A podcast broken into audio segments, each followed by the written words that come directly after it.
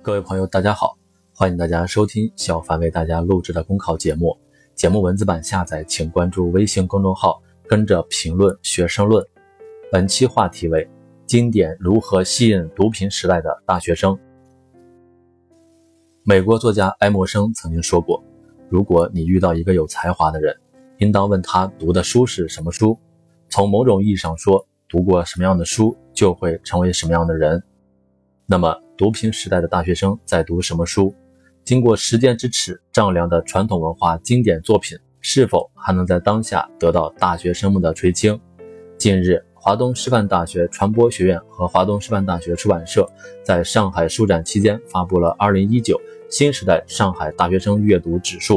从三千四百五十份有效样本中，对阅读素养、阅读动机和阅读行为。三个方面对上海的大学生中华传统文化经典阅读现状进行测量，由此既能窥得一些大学生阅读现状，也能产生些许思索。何为经典？时间是位批评家，他在古今中外浩瀚如烟的书籍中淘洗出精品，经受不同时代、不同人群从各自不同的视角去审视、诠释和理解。我国的史书典籍不可胜数。是源远流长的中华文化一脉相承的重要见证。中华传统文化的经典之作定义是什么？不同时代有不同的认识，相似却略有差异。早在民国时期，梁启超、鲁迅和钱穆等都为中华传统文化经典阅读开过书单。一九二三年，梁启超拟就国学入门书要及其读法约一百六十种。后来，他又为校科纪繁所制专门的青年学生精简此书目，开列出最低限度之必读书目，其中包括《论语》《孟子》《宋元明史纪事本末》《李太白全集》等二十八部。一九三零年，鲁迅为许世英开列学习中国文学的书目，包括《唐诗纪事》《全汉三国晋南北朝诗》《四库全书简明目录》等十二种。一九七八年，钱穆列出七部中国人所人人必读的书，包括《论语》《孟子》《老子》《庄子》《六祖坛经》《静思录》《传习录》。近些年来，随着全民阅读的兴起和不断推进，教育部、新闻出版署等相关部门及一些省市的相关机构也纷纷推出阅读推荐书目，如教育部推出的《中华经典诵读工程实施方案》，新闻出版署每年向全国青少年推荐的。百种优秀出版物目录，地方性的如成都市中小学阅读经典推荐书目等。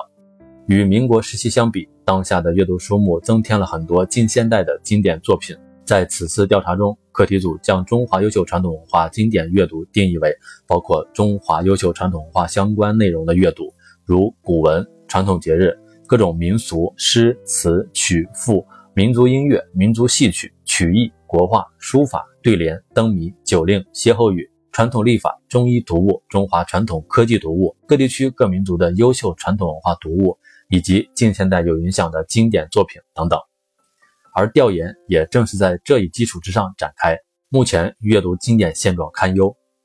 是否读经典在很大程度上有共识。现今全民阅读活动已在各地广泛开展，作为国家和民族未来前进的重要力量。大学生群体经典阅读的现状，深刻地影响整个民族的阅读水平。北京大学教授、教育部高等学校图书馆学科教学指导委员会主任王余光曾长期在北大开设经典导读的公开课。他认为，所谓素质教育涵括了通识教育和人文教育两部分。人文教育目标在于培养学生独立思考能力和独立人格，这不是通过基础课程就可以解决的。那通过什么来实施呢？我认为就是要读经典。王玉光说，读经典的好处，首先能够形成对国家和民族的文化认同。如果中国传统文化的经典都没有读过，何以谈到认同？读经典对于写作能力的培养也是有益的。很多老师愈加感觉到，今天的学生在表达上越来越不让人满意，年轻人的表达能力受到消费主义和平庸主义的污染，有庸俗化的倾向，网络语言的消沉。已经很难承载中国当下厚重的文化。读经典的另一个益处是价值观的形成。王玉光说，并非读经典就会照搬照抄其中体现的价值观，但在文化的传承中，我们实际上是在做不断的选择，来选择与新的时代相适应的价值观。然而，在现实生活中，大学生阅读经典的现状并不乐观。在这份调研中提到，首先是经典阅读的广度不够，大学生阅读经典的范围比较狭窄，即便是经常阅读文学类经典的学生也不足三成，而有三成到四成的学生从不读哲学、教育学和法学类的经典。其次是经典阅读愈加浅层化，具体表现为快餐式和功利式的阅读，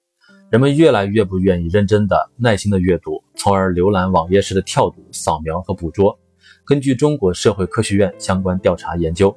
当代大学生浏览短视频的比例高达百分之八十三，其中百分之五十六为重度依赖，百分之三十四为中度依赖，只有百分之二为存在于移动短视频之外的独立个体。最后是缺乏经典阅读的氛围，学校教学过程中重知识传授和技能掌握，轻人文陶冶，使得学校缺乏人文内涵。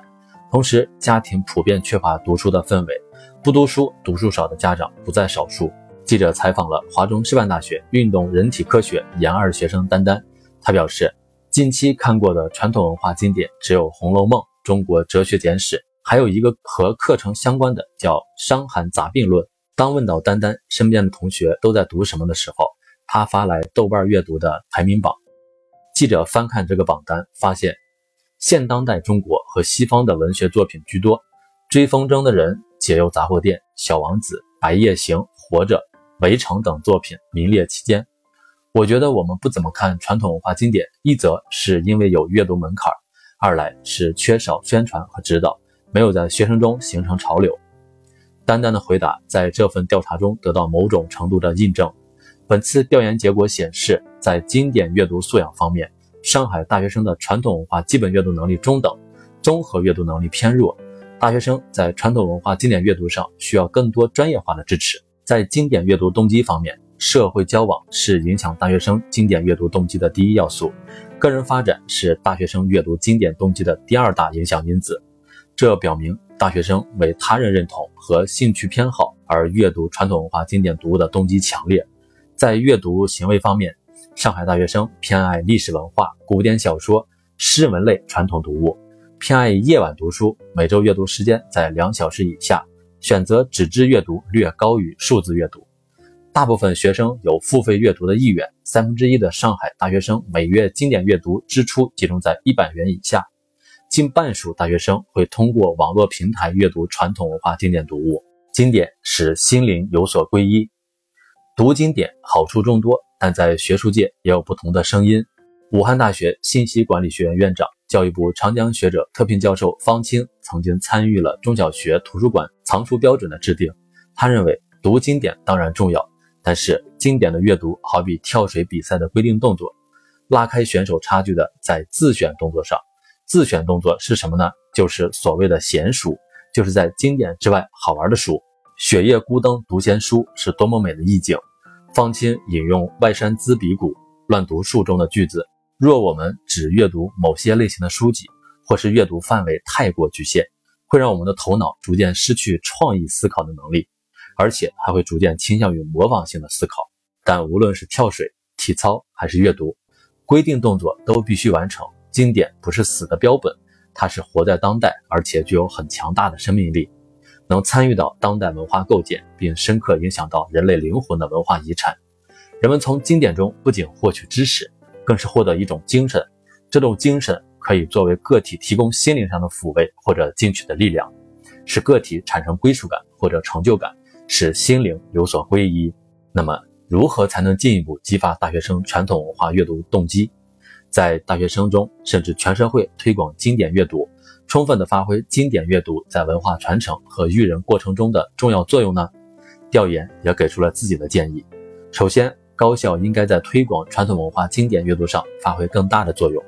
大力普及传统文化经典阅读课程。其次，各界要协同营造支持性的经典阅读环境，充分的利用数字媒体，尤其是社交媒体来发挥优秀传统文化在大学生社会交往和个体发展中的作用。经典是这样一种东西，它很容易将时下的兴趣所在降格为背景噪音，但同时我们也又无法离开这种背景噪音。有学者如此论述经典的力量，我们但愿这种力量更强一些，再强一些。啊，这篇文章它并不是一个申论的文章，呃，确切来讲，它是一个访谈加了一个调查问卷。那么大家在读这篇文章或者在呃听这篇文章的时候呢，你们要多关注其中某些人的观点观点，比如说方清的观点，比如说王余光啊，还有丹丹的观点。那其中呢，包括了很多学者和大学生啊，当中呢，其中也有一些例子，比如鲁迅、钱穆啊，他们都为呃之前的大学生开过这个书单啊，像这些例子可以用在我们将来的作文当中。那么像这些呃丹丹啦、王余光还有方清这些人的观点，他其实在申论的考试当中呢，就是我们便于去阅读材料，能够更快的通过这些观点去找到整篇材料的观点是什么。